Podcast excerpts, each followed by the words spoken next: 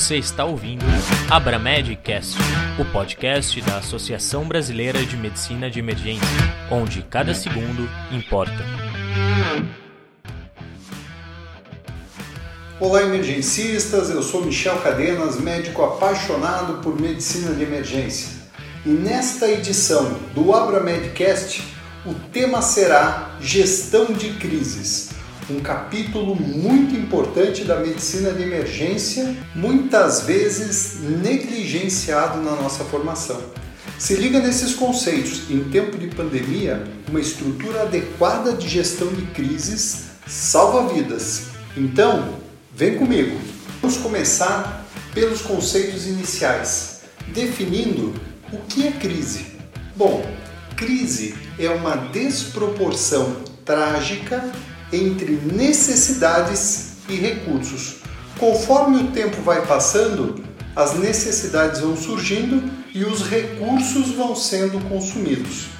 O tamanho do dano que uma crise pode causar é diretamente proporcional à agressão vezes a vulnerabilidade menos a capacidade de contingência. Portanto, se eu tenho numa estrutura muita vulnerabilidade tenho numa sociedade muita vulnerabilidade, muito despreparo, eu tenho maior dano causado nesta região na vigência de uma crise. E o que, que vai definir a diminuição do dano? O que pode definir a diminuição do dano é a capacidade de contingenciar a crise. São as ações de resposta que eu vou estruturar com os recursos que eu tenho disponível para fazer o enfrentamento e, portanto, diminuir o dano. A teoria da vulnerabilidade nos apresenta que, conforme o tempo vai passando, as necessidades vão mudando no decorrer do tempo. Quando a gente pega, por exemplo, a crise do coronavírus, as necessidades vão mudando. Num determinado momento falta EPI, logo em seguida falta pessoal, faltam leitos, faltam ventiladores falta a capacidade de fazer a esterilização dos materiais. A pergunta que surge nesse momento é como então eu devo fazer para me organizar para o enfrentamento de uma crise? Pois bem, são três os lados que compõem o triângulo da gestão de crises. O primeiro ponto é a organização, o próximo, a capacidade de pronto atendimento e a logística necessária para o enfrentamento. Vamos começar falando um pouquinho sobre a organização. Uma importante estratégia para organizar uma crise é ampliar a capacidade de uma rápida e estruturada tomada de decisão. Na sala de emergência, nós emergencistas já estamos habituados com isso e temos que tomar decisão a cada segundo e a cada segundo essa decisão importa. Intubação ou VNI, etomidato, midazolam ou ketamina, cardioversão ou desfibrilação, noradrenalina ou dobutamina, são decisões tomadas a todo momento.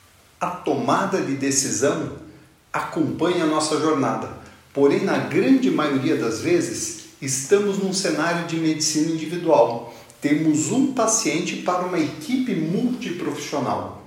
Eu gostaria de avançar um pouco mais nesta edição do Abramedcast. A pandemia do Covid-19, diferente de outras epidemias de síndromes respiratórias, trouxe consigo a sobrecarga dos serviços de emergência e mais, trouxe consigo a sobrecarga do sistema social. Estamos diante de uma crise complexa, uma emergência extra-hospitalar, um cenário de atendimento a múltiplas vítimas que consomem drasticamente muitos recursos intra e extra-hospitalares. Aquela estrutura de tomada de decisão restrita à sala de estabilização agora precisa ser ampliada. É preciso potencializar o diálogo multifacetado e organizado para tomar decisão. E a pergunta que normalmente surge aqui é: como eu faço para reestruturar este diálogo? Uma potente ferramenta que surge para responder a este questionamento é a estruturação do gabinete de crise. E o que é o gabinete de crise? O gabinete de crise é uma estrutura temporária montada para análise, decisão e controle, com o objetivo de estruturar a tomada de decisão. O gabinete de crise é uma torre de comando, uma torre de comando como se fosse uma torre de comando de um aeroporto. Eu tenho vários aviões no meu espaço aéreo e tem alguém controlando como que esses aviões vão decolar, vão aterrizar, ou seja, é a torre de comando quem decide como as coisas devem acontecer para aquela situação. E assim também é no gabinete de crise. Numa emergência, todas as demandas devem entrar pelo gabinete de crise, elas serão analisadas e com a melhor aplicação dos recursos disponíveis é feita a tomada de decisão. A pergunta que talvez possa surgir aqui é quem deve participar do gabinete de crise? Bem, se o gabinete de crise, por exemplo, ele é o gabinete de crise de um hospital, um gabinete de crise que vai operacionalizar o plano de resposta hospitalar, quem deve participar do gabinete de crise são os diretores do hospital, médicos do corpo clínico, chefe da CCIH, chefe do almoxarifado, ou seja, os tomadores de decisão. Como que eu faço para organizar um gabinete de crise? Este é um ponto chave do gabinete de crise. A estrutura organizacional de funções e responsabilidades de cada componente do gabinete de crise deve ser bem definida. As ações de planejamento e execução devem ter uma participação horizontal de todos os líderes e atores, porque isso traz engajamento, união, força e velocidade. Agora, a tomada de decisão deve seguir um fluxo vertical, bem definido e com poder de mando, pois esta boa definição traz assertividade, objetividade, foco e direcionamento Assim, o gabinete de crise é uma baita ferramenta, gente, de gestão de crises. Precisamos lembrar que as necessidades elas mudam no decorrer do tempo. Por isso, as reuniões do gabinete de crise devem ser periódicas e regulares. Pode ser duas vezes por dia, pode ser uma vez por dia, pode ser a cada dois dias, de acordo com a necessidade que eu tenho de analisar o que está acontecendo naquela crise que eu estou gerenciando. Eu devo analisar os resultados e tomar novas decisões para corrigir os rumos da resposta e do atendimento emergencial. Outra dúvida que pode surgir é como controlar os resultados. Bom, uma estratégia já desenhada e bem desenvolvida é um mapa de situação. O que é o um mapa de situação? O mapa de situação deve ser um painel à vista que demonstre o cenário situacional da crise. O mapa de situação ele deve permitir controlar as demandas e mapear os recursos disponíveis, equipe, equipamentos e estruturas, monitorando também as saídas desses recursos. Dentro da estrutura de organização do gabinete de crise, eu tenho um organograma para ser seguido. O organograma ele vai delimitar funções e atribuições com base nas necessidades para a resolução da crise. Nessa estrutura organizacional, devemos definir quem é a autoridade máxima para tomar decisão. Quem é que vai dizer o rumo, para onde estamos indo, como devemos fazer? Esta autoridade estando definida, ela vai montar a estrutura de setores que vão gerenciar junto consigo a crise. Por exemplo, se eu crio um setor de operações, o setor de operações, quando a gente fala em saúde a nível hospitalar, é aquele setor que vai cuidar do paciente. Então, a UTI, a enfermaria, os exames, o laboratório, enfim, está lá cuidando do paciente. Se eu crio um outro setor e chamo ele de logística, logística é quem vai dar suporte para que operações aconteçam. suporte de insumos, materiais, equipamentos. Se eu crio um outro setor de administração e finanças, esse setor vai ser responsável por dar o suporte de recursos humanos, de fechamento de contratos, de financiamento das ações de operação. Já o novo setor de planejamento, ele vai ser responsável por oferecer os fluxos para que operações, logística e administração possam executar as suas atividades. Compõe também a estrutura do gabinete de crise um setor de comunicação que vai fazer a comunicação interna e também a comunicação externa do que está acontecendo no gerenciamento de crise. Dentro de uma área de apoio da autoridade do comando, a gente pode estruturar uma equipe de trabalho que possa apoiar e assessorar o comando. Por exemplo, no hospital, o núcleo interno de regulação, pode ser também a, o setor de gerenciamento de dados e TI, ou seja, o gabinete de crise organizado numa estrutura hierarquizada de tomada de decisão tem grande poder de assertividade e de resolução de uma crise. É uma das principais ferramentas para enfrentamento de situações complexas. Relembrando a tríade da gestão de crises, a organização é um dos pilares. Nós temos logística e pronto atendimento. O que nós falamos até aqui, avançamos na organização e dissemos que gabinete de crise é uma importante ferramenta de gestão para tomar decisão. Vamos aproveitar e vamos falar um pouquinho de logística. Bom, logística é o ponto mais importante.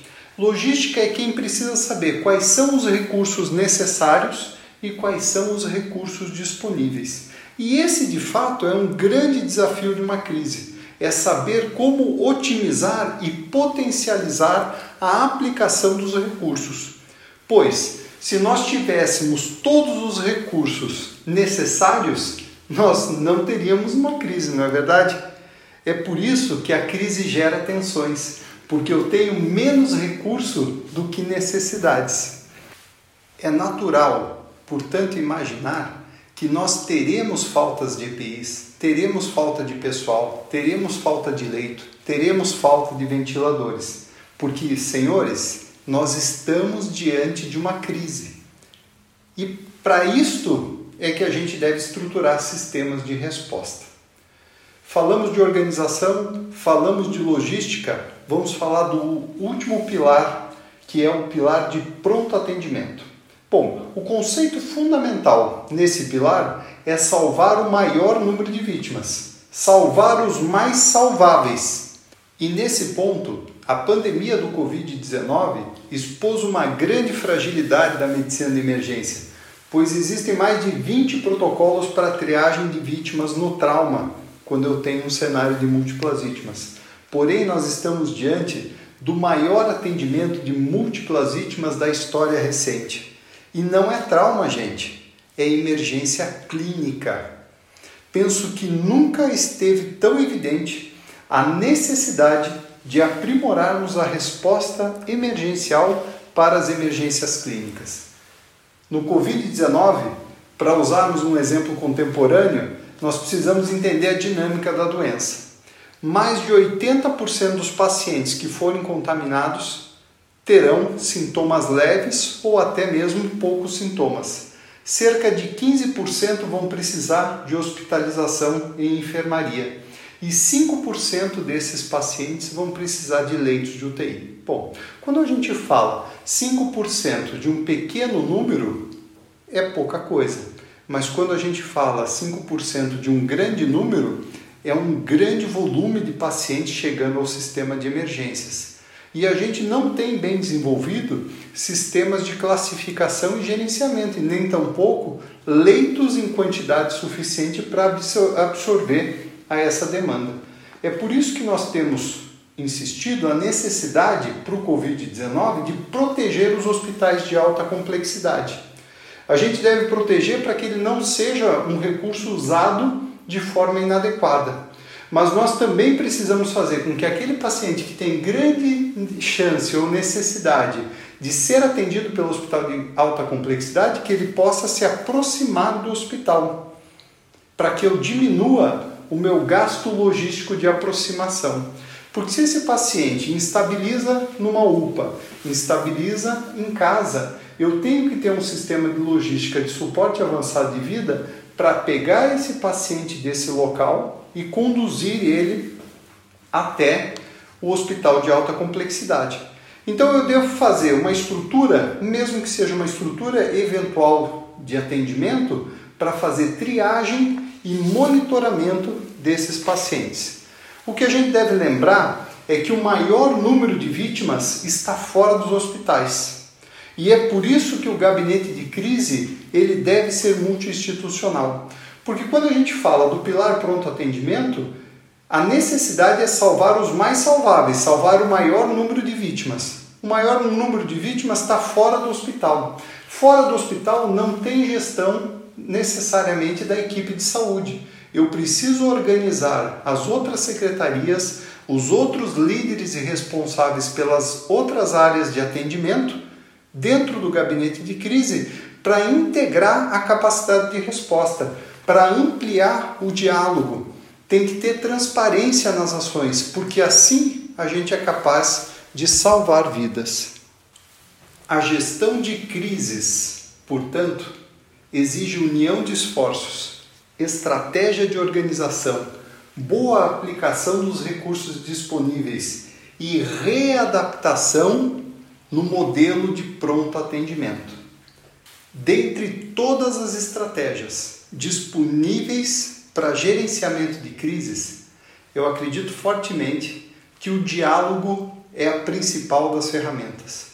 Um diálogo que precisa ser estruturado, um diálogo que precisa ser organizado e precisa ser multifacetado, envolvendo diversas instituições que têm interface com a solução do problema, com a solução da crise. Nesse curto espaço de tempo, eu tentei passar os conceitos que são mais importantes para que o emergencista possa atuar como protagonista do enfrentamento das crises na saúde. Espero que vocês tenham aproveitado e eu fico muito feliz de poder contribuir com a medicina de emergência.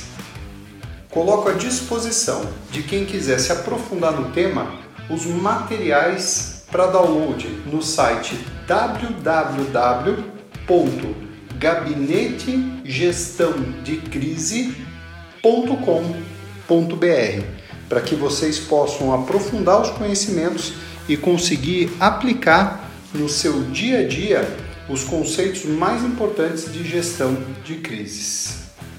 Parabéns à Abramed e muito obrigado por todo o trabalho que tem desenvolvido em prol da medicina de emergência. Se você que está nos escutando ainda não é associado da Abramed, se associe e dê ainda mais força e credibilidade para esta associação que tem grande potencial de salvar vidas. Um forte abraço a todos vocês, sucesso sempre e vamos em frente. Sucesso, um abraço.